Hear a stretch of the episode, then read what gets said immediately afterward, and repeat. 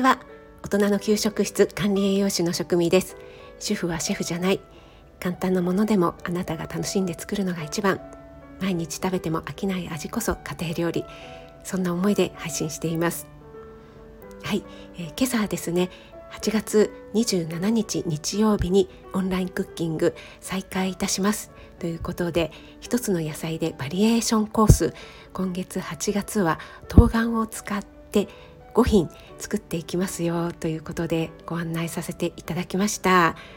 まだ数時間しか経っていないんですが早速お申し込みのご連絡をいただきまして本当に嬉しく思っています。ありがとうございます。今回はちょっと今までと思考を変えてこうレシピのね詳しい分量とかは書かずに目分量でね、えー、一緒に作っていくというコースにしました。なのでしっかりしたレシピがないとちょっと嫌だよっていう方にはもしかしたら不向きかもしれませんけどもあのチャレンジしてみたいっていう方はね是非申し込んでいただけると嬉しいです。あのよくご検討いただいてですね。そして意外と短い時間の間に5品こうパパッと作っていきますのでえー、一緒に作っていただくのももちろん大歓迎ですしちょっと全部一緒には私の方もですね下準備が必要になってくると思うので全部一緒に同時進行では難しいよっていう場合も出てくるかと思いますがその時はちょっと手を休めて見ていただきながら後で作っていただくという感じにしていただいてもいいかなと思います。あのアーカイブの動画はねご参加当日ご参加いただいた方にも全員にあのお配りしますので後でちょこっとその部分だけ復習していただくこともできるようになってますのでどうぞよろしくお願いします。えそれでですね私ちょっと気になっていることがずっとありまして実はですねこれもう1年約1年前ですねえっと2022年の7月なのであの私の声ま声真似プレゼント企画というのをやったんですよね。なんか私のモノマネをしてくださるっていう方がほとんどいらっしゃらなくって。それでですねあの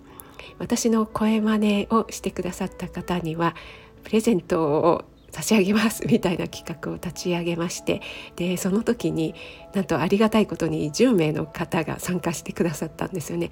でそのプレゼントの商品との中の一つとしてオンラインクッキング、えー、無料で参加できますっていうのをね掲げたんですがそれがですね、えーと、まだそのクッキングにも参加していただいてその、えー、無料券を使っていただいた方もいらっしゃるんですがまだ使っていらっしゃらない方がいるんですね。えっと確か私の記憶が確かであればあのメモってありますので、えっと、4名4名かな？いらっしゃると思います。で、え概要欄の方に4名様記載いたしましたので、えその方にはですね、え今回のこの冬瓜のコースですねアーカイブの動画を無料でプレゼントさせていただきたいなと思います。ですのでもし当日ねあの都合がついて参加できるよという方はもちろん当日ご参加いただければと思いますし、えー、当日参加できないんだよなという方にはあの無料でアーカイブ動画プレゼントさせていただきますので、えー、いらないよという方もですね あの無料で送らせて送りつけたいと思いますので是非いらないよと言わずに活用していただければ私も嬉しいなと思います。本当にお約束していたのに果たせなくてずっとずっと気になっていたので今回ねこういった形でお約束守れることができて私もちょっとほっとしております。はい、あの4名の方どうぞよろしくお願いします。はい、そして最後に余談なんですが今月のねオンラインクッキングで取り扱う冬瓜なんですが私の以前の配信で要注意勢力減退 LOH 症候群とはっていうね配信をさせていただいたんですね。これが調べてみたらなんともう2年前になりましてでこの配信結構聞かれていて再生回数が上位の方に上がっているんですが LOH 症候群っていうのはまあ、いわゆる男性更年期みたいなものなんですけどももしねまだ聞いてないよとか、えー、そういえば聞いた気がするけど忘れちゃったという方は概要欄に